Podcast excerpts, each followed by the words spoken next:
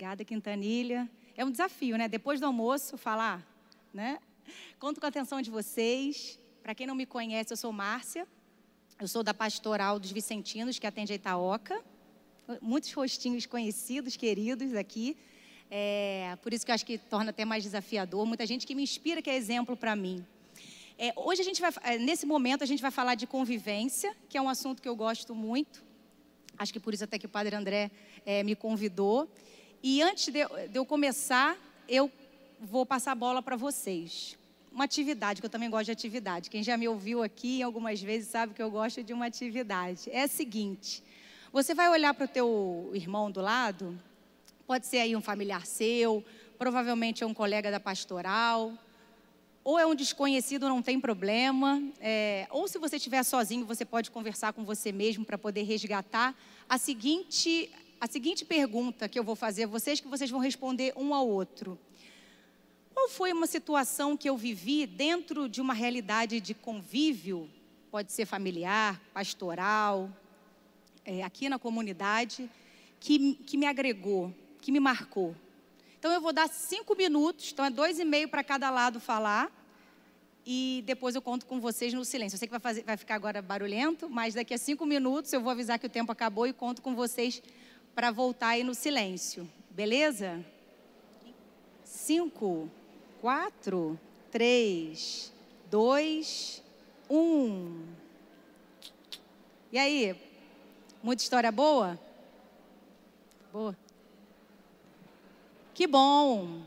Ave Maria, cheia de graça, o Senhor é convosco.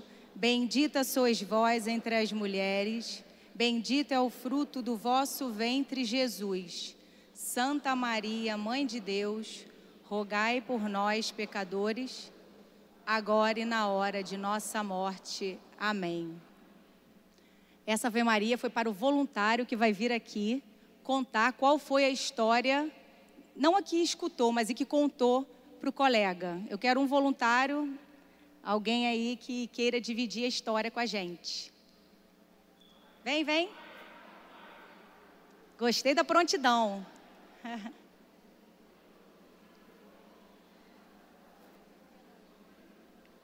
Oi, gente, eu sou Patrícia.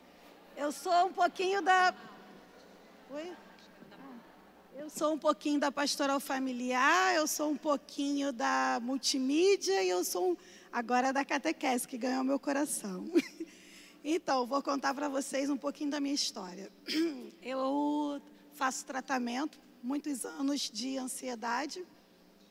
E às vezes, quando eu estou na crise, eu tenho a depressão e o pânico, essas coisas assim. Então, eu passei por um problema muito sério de família e aí eu entrei na depressão profunda e eu, por mim mesmo, por conta própria, escolhi que não queria mais viver. Então eu vim aqui me confessar com o Padre André, e aquele para mim seria o último dia da minha vida. Ali eu ia acabar com a minha vida. Eu não sei o que, que eu ia fazer ainda, mas eu ia acabar, né? Era a minha decisão, minha, né? Aí o Padre André falou para eu não falei para ele que eu ia me matar, porque eu não sou louca, né? Aí o padre André falou um monte de coisa para mim, falou que eu era muito, não era generosa com Deus, porque eu só vinha poucas vezes à igreja, tal, só para cumprir o preceito mesmo. E aí eu fiquei pensando, eu falei, gente, padre André tá certo. Eu não sou generosa, ele me dá tanta coisa e eu aqui querendo morrer. Meu Deus. Aí comecei a procurar algumas outras coisas além da multimídia. Até que a tia Roberta da catequese tava, ia ganhar bebê. E aí eu sei lá, do nada, eu cheguei para ela e falei assim: tia, pode contar comigo, tá? Vou te ajudar. Ela me jogou de paraquedas na turminha. E aí a Carol e a Marcinha me acolheram com tanto amor que além de eu ter desistido né, de morrer, que agora eu não quero mais morrer, eu quero viver, e muito, eu me apaixonei pela catequese, já estou fazendo CPC, porque eu quero ser catequista. Então, essa é a minha experiência que eu tive aqui. Né? Aqui tem pessoas que eu já conheço há muitos anos e sabem do meu problema, né? do meu problema de ansiedade. Mas é isso, a experiência que eu tive foi maravilhosa por uma coisa triste ruim. E hoje eu estou muito feliz, além de, de, participar da multimídia, né, da Pascom, é, passando a missa na TV. É, agora eu fui acolhida também pela catequese e eu estou muito feliz, muito mesmo.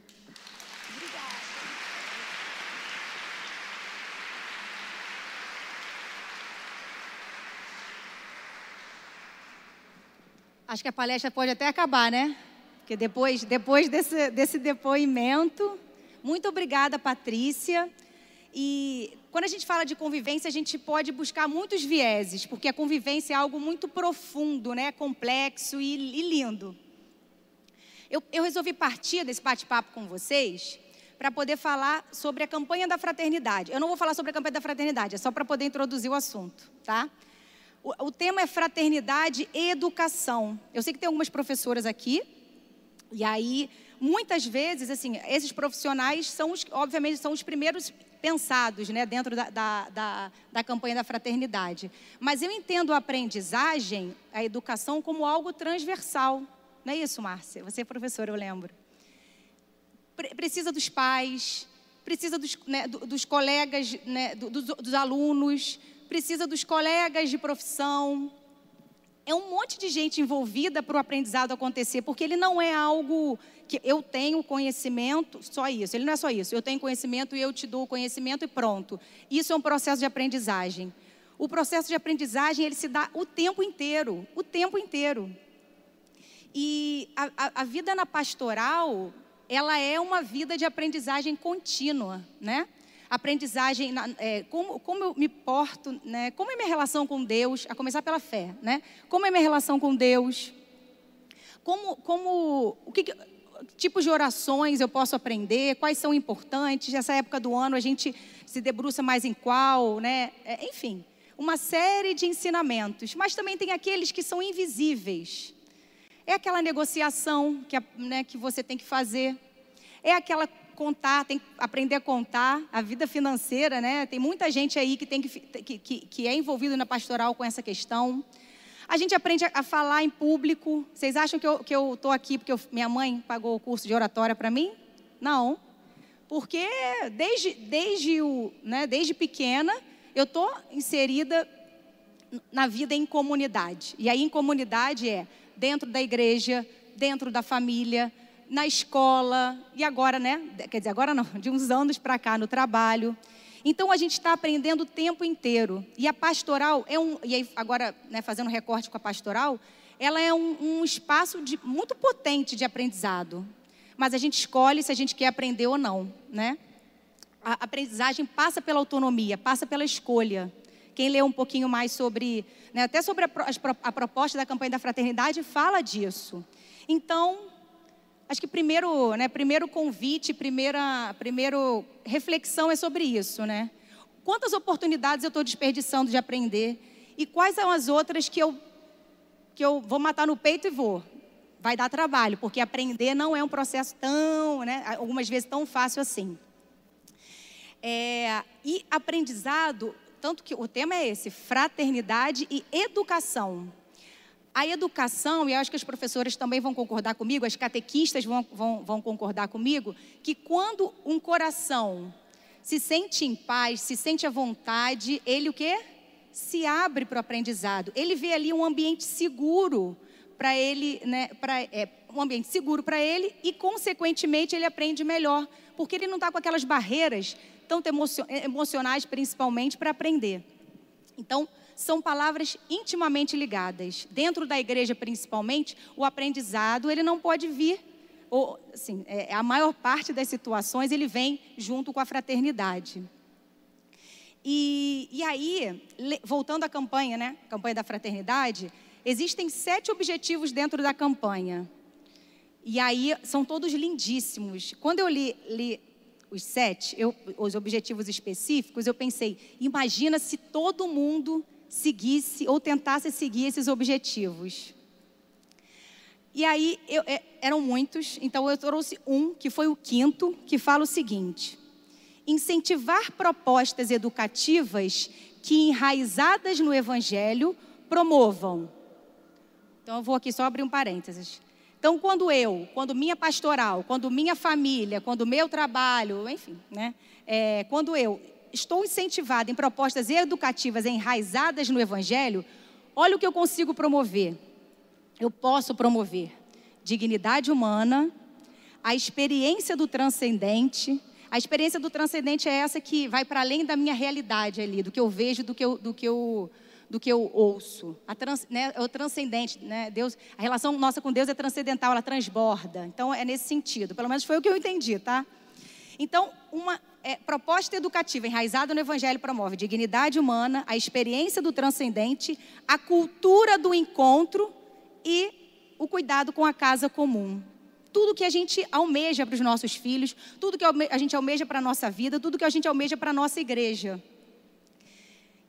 E aí, dentro de todas essas propostas educativas que a gente pode promover enquanto pastoral, eu vou, eu vou me deter à cultura do encontro, que tem a ver com o tema da convivência.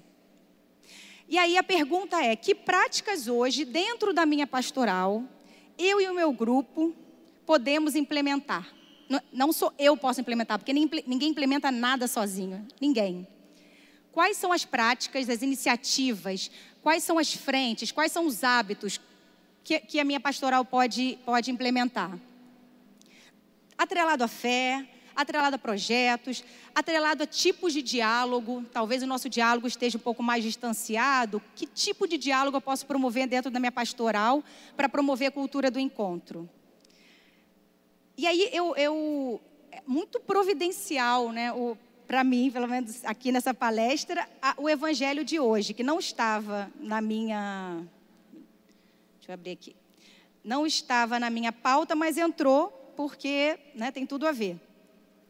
O evangelho de hoje é de Lucas, né, capítulo 13, e o versículo 6 a 9 fala o seguinte: Jesus contou esta parábola. Certo homem tinha uma figueira plantada na sua vinha. Foi até ela procurar figos e não encontrou. Corta, porque, porque esta, porque ela está inutilizando a terra. Ele, porém, respondeu: Senhor, deixa a figueira ainda este ano. Vou cavar em volta dela e colocar adubo. Pode ser que venha dar fruto. Se não der, então tu a cortarás. Então, cada dia da nossa vida é uma oportunidade que Deus dá para a gente adubar a terra, né? E essa terra ela precisa florescer e ela precisa dar frutos. E como ela dá frutos, né? Porque às vezes uma parábola pode ser alguma coisa que parece distante. Eu penso nos dons, né? Olha para a sua pastoral, olha para a sua família, olha para o seu trabalho, né? Sempre nesse espaço de coletivo. Quantas pessoas diferentes tem ali? Tem um que sabe escrever melhor, tem um que sabe falar melhor, tem um que, que consegue se impor mais, tem um outro que consegue é, é, organizar ali o conflito, conciliar, tem um que sabe escutar, tem um que tem paciência com os números, tem um que tem paciência é, é em criar coisas novas. Uma série de dons. E a gente está colocando esse dom para jogo? A gente está colocando esse dom a serviço do reino? Olha que pode, né? Jesus pode cortar. Ele falou isso. Se não der frutos, eu vou cortar. E se estamos vivos, temos oportunidade. Né? E por isso que estamos aqui para poder falar sobre. Porque todos nós, não é porque eu estou falando aqui não, mas todos nós temos muito para aprender. Temos muito para pensar e muito para agir. Né? Aí eu peguei um exemplo dessa questão de, de, né, de, de falta de, né, é, de é, é, iniciativas para implementar, educativas para implementar, eu lembrei de um episódio que eu estou vivendo, alguns sabem disso.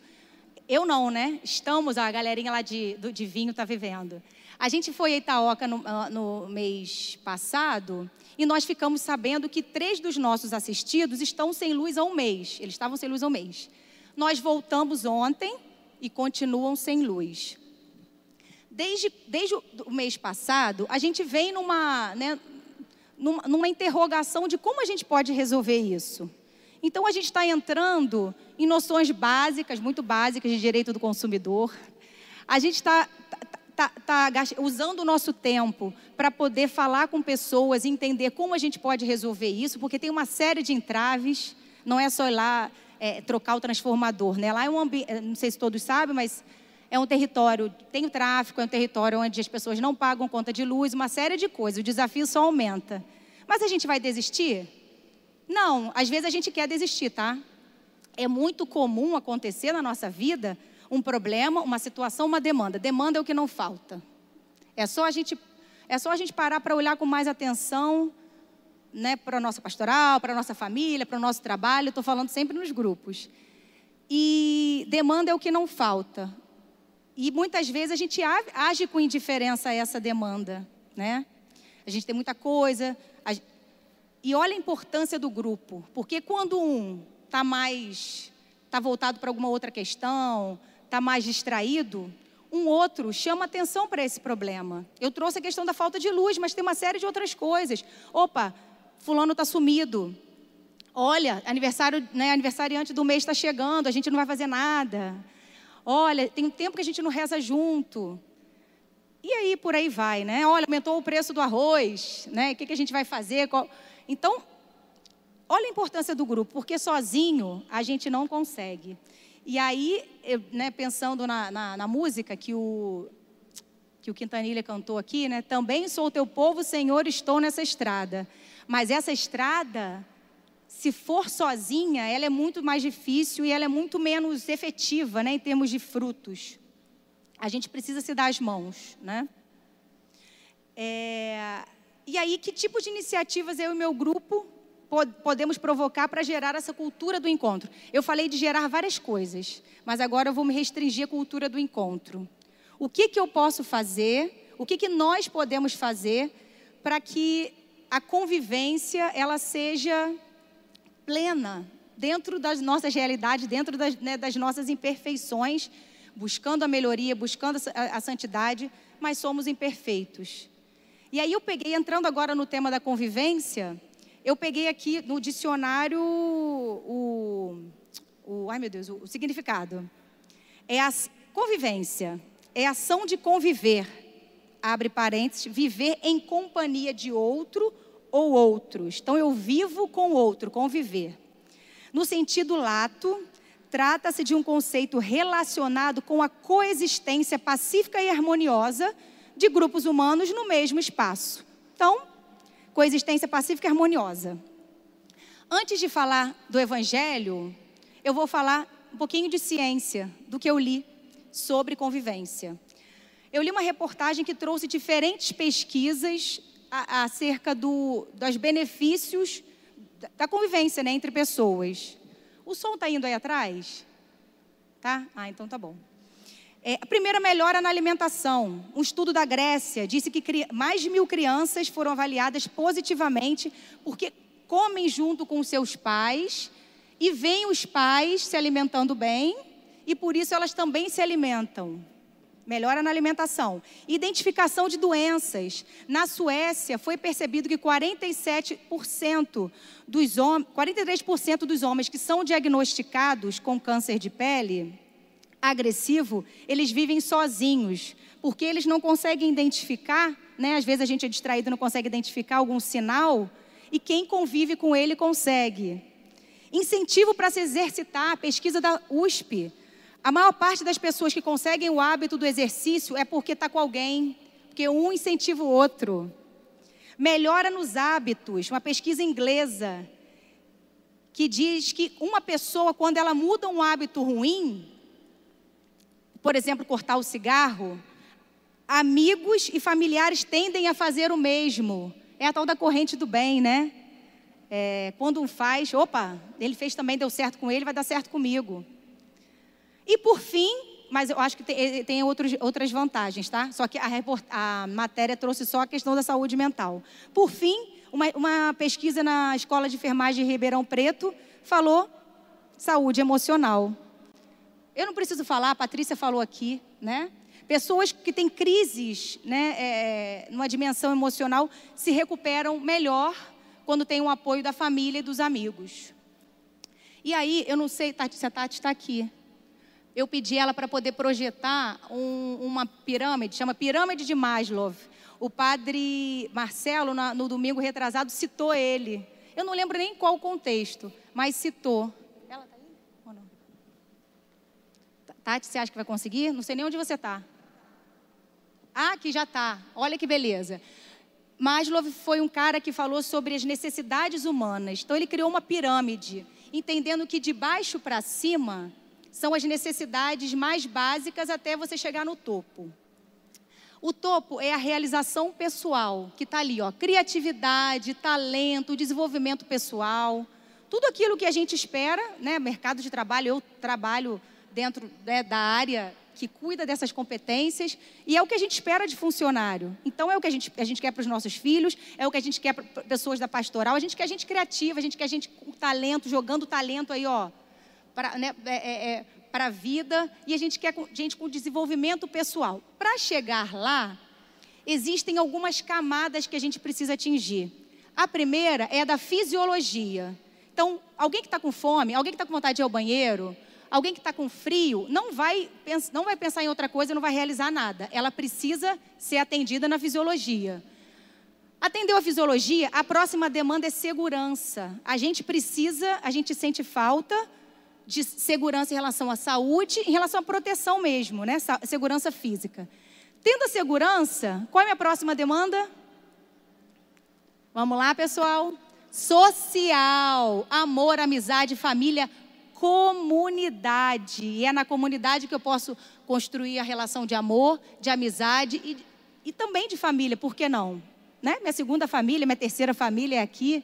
E aí, depois da social, vem a estima, né? o, meu, o reconhecimento meu, da minha importância, a autoestima. E depois da estima, aí sim eu consigo conquistar. Ter, me desenvolver pessoalmente, crescer, é, é, é passar por cima dos meus defeitos, mas eu, antes de passar por cima dos meus defeitos, antes de eu crescer enquanto pessoa, eu preciso, né, eu preciso passar por aquilo ali. E o social bate no nosso, é a terceira camada que eu queria falar. Que tem a ver comigo, tem a ver com vocês, tem a ver com, né, com a nossa vida aqui em comunidade. Só que, pessoal, eu estou falando coisa de teoria, psicologia, ciência. Mas a gente tem, tem um mestre nosso que já falou isso há mais de dois mil anos, né? E aí eu vou trazer exatamente alguns, alguns trechos de evangelhos da primeira semana é, é, da quaresma. A, é, a, gente, a gente cria a situação, né, a gente cria o olhar para a convivência, ou forma convivência, Me perdi. Vamos lá. É, então, vou trazer alguns trechos. O primeiro que foi do sábado, dia 12 de março.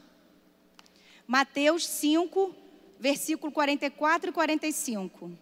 Jesus falou: Amai os inimigos, amai os vossos inimigos, e rezai por aqueles que vos perseguem. Assim vos tornareis filhos do vosso Pai que está nos céus. Olha que Jesus traz a, a, a, uma dimensão de filiação divina, não porque você ama os seus, mas porque você ama seus inimigos. E não é fácil amar aquele que passa raiva na gente, amar aquele que é muito diferente de mim e que traz alguma coisa que eu discordo, e traz opiniões que eu discordo, e que tem hábitos que eu discordo. Jesus está falando que se você amar esse, vos tornareis filhos do vosso Pai que está nos céus. É o nosso passaporte.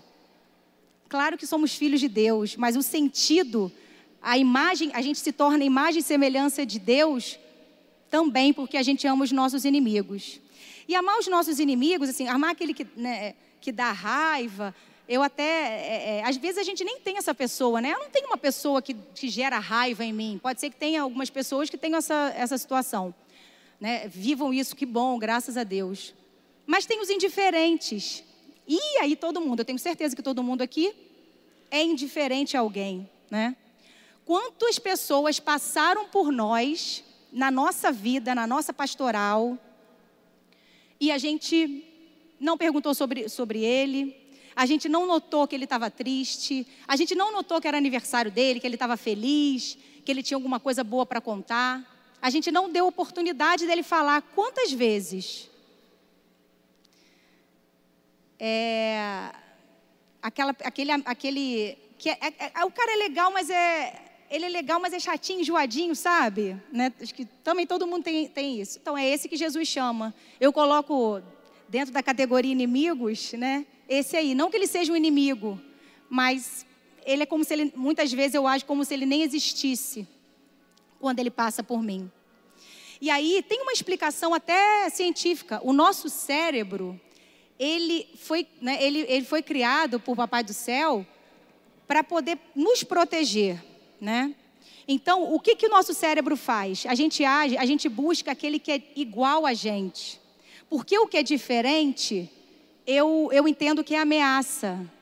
Olhando lá o primata, os homens primatas, é, é, tudo que era diferente eles atacavam porque era uma forma de ameaça. E o nosso cérebro, apesar de, obviamente, ter evoluído ao longo de tantos anos, ele ainda age assim. Mas Deus também nos deu um cérebro neuroplástico. O que, isso quer dizer? a gente consegue criar o hábito de acolher o diferente, de, de, de colocar o diferente dentro da nossa vida. E é isso, e eu acho que é esse o, o convite, né? Tem uma frase do Einstein que fala que resultados é, que você não vai conseguir resultados diferentes fazendo sempre a mesma coisa. Aí eu trazendo para o assunto, eu diria que você não vai trazer uma pastoral diferente se conectando sempre com os mesmos.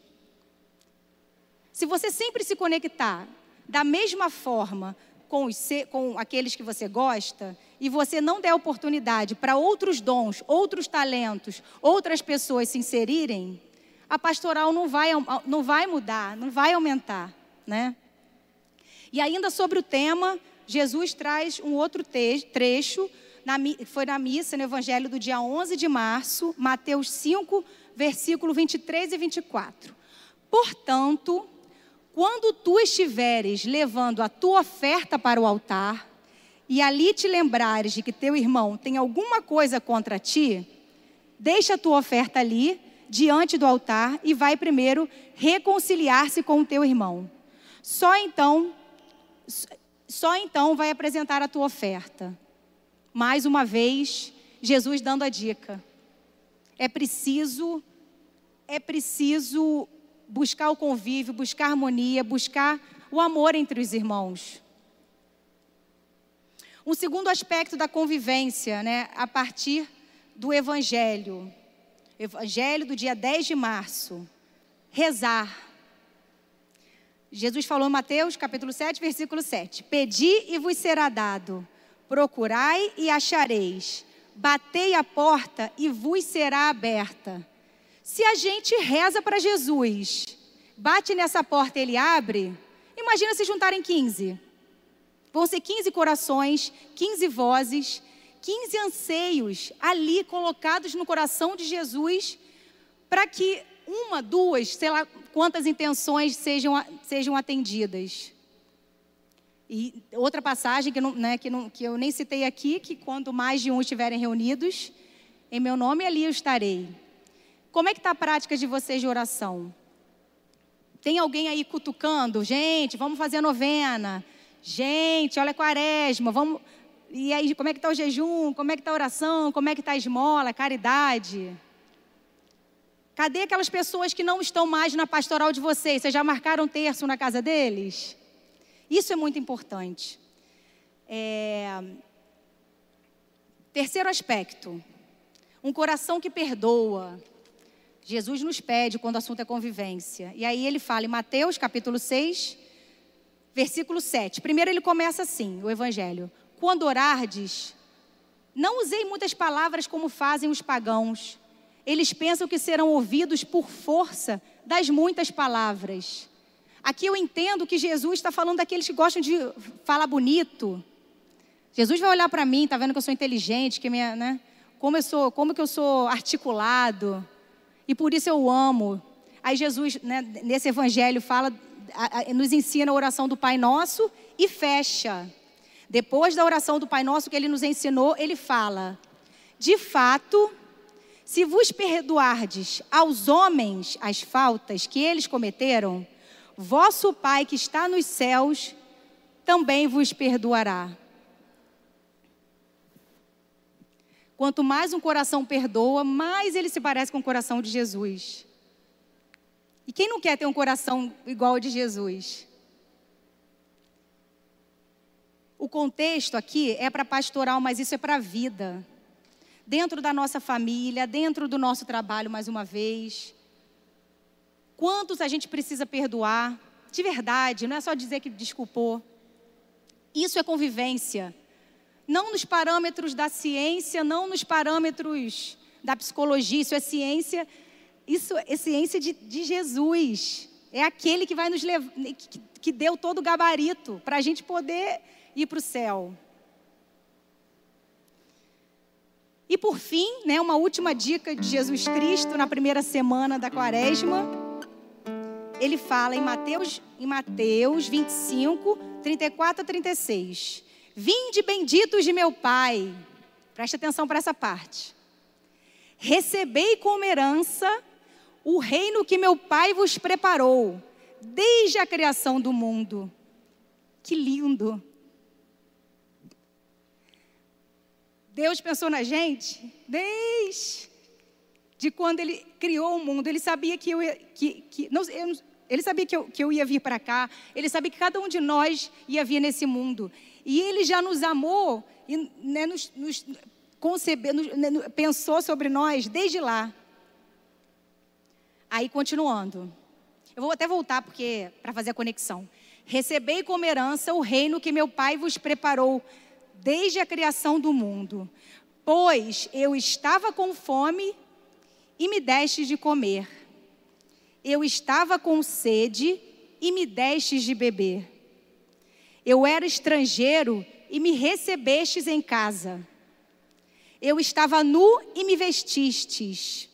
Eu estava doente e cuidastes de mim. Eu estava na prisão. Prisão, hein? gente que faz, gente que mata, gente que rouba, gente que estupra. Eu estava na prisão e fostes me visitar. Então, a gente vai receber a herança do reino se a gente seguir isso aqui.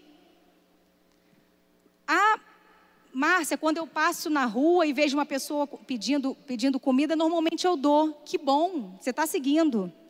Mas aqui a gente pode ampliar no mundo de, né, pensando desde o tempo de Jesus até hoje, quantas fomes o mundo passa?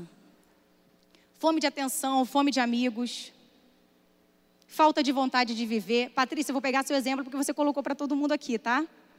Fome de vontade de. Não, não tenho fome de vida, né? Elas fazem. Não tenho fome de vida. E olha a importância. Resgatou.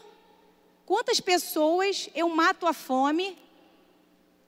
Para quantas pessoas eu sou os braços, o coração, os ouvidos de Jesus, os olhos de Jesus? Porque Ele está na Eucaristia, Ele alimenta a gente e a gente, alimentado, tem que, tem que, tem que estender, tem que eucaristizar o mundo. Dessa forma também, né? E nu. Quantas pessoas você já viu constrangida se sentindo excluída, pensando no nu aqui, né? Nu e me vestistes. Quantas pessoas, por alguma situação ali, entrando na pastoral, com alguma, né, com alguma questão de pecado, se sentindo mal, já se sentindo culpada, e não foi bem acolhida, não foi bem recebida. Quantos já passaram por essa paróquia? Não estou falando nem no, no Brasil, no mundo, não. Quantos já passaram por essa paróquia? Quantas pessoas têm né, é, é, sofrimento físico, físico também, né? Mãe, minha mãe está doente, meu irmão, e a gente visita e a gente reza por eles. Como é que é? A gente se compadece?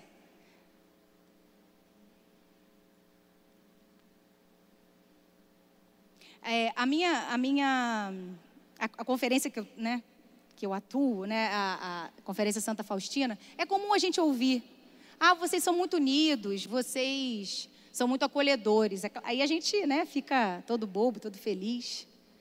Mas a gente não pode, e eu né, é, não sei, não posso falar pelos outros, mas eu vou falar pelo que eu observo. A gente ainda tem muito para melhorar. E, e às vezes a gente pode né, se basear. Alguém falou isso hoje, eu não lembro agora quem, se foi na, na, em algum momento aqui na frente, né? Ah, foi o padre André na, na homilia. Às vezes eu, eu, eu fiz uma caridade para mim já valeu. Não, é o tempo inteiro. Enquanto tem vida, Deus está adubando. Enquanto você tem vida, Deus está colocando adubo para você produzir, produzir bons frutos. Então, é sempre. É contínuo, consistente, contínuo e consistente. Jesus continua falando no versículo 40 desse mesmo evangelho. Eu nem falei, foi o evangelho do dia 7 de março. Em verdade eu vos digo que todas as vezes, não é uma vez, não é duas vezes, não é de vez em quando, não é no Natal, não é na Páscoa. Todas as vezes que fizestes isso a um dos menores de meus irmãos, foi a mim que o fizestes. Semana retrasada, quer dizer, a minha vida tá muito, de trabalho está muito animada, né? E aí eu estou meio sumida de, da vida de um monte de gente. Na semana retrasada, eu vim à missa aqui à noite e eu nem ia vir porque eu tinha que trabalhar no domingo, porque eu não consegui dar conta no, na, ao longo da semana. E aí eu me enrolei no domingo, não vinha, havia missa às sete horas da noite. E eu, ó, acabou a missa, eu ia capinar, ia não, né? Capinei para minha casa para poder trabalhar. Eu saio, sou cercada por cinco na minha pastoral.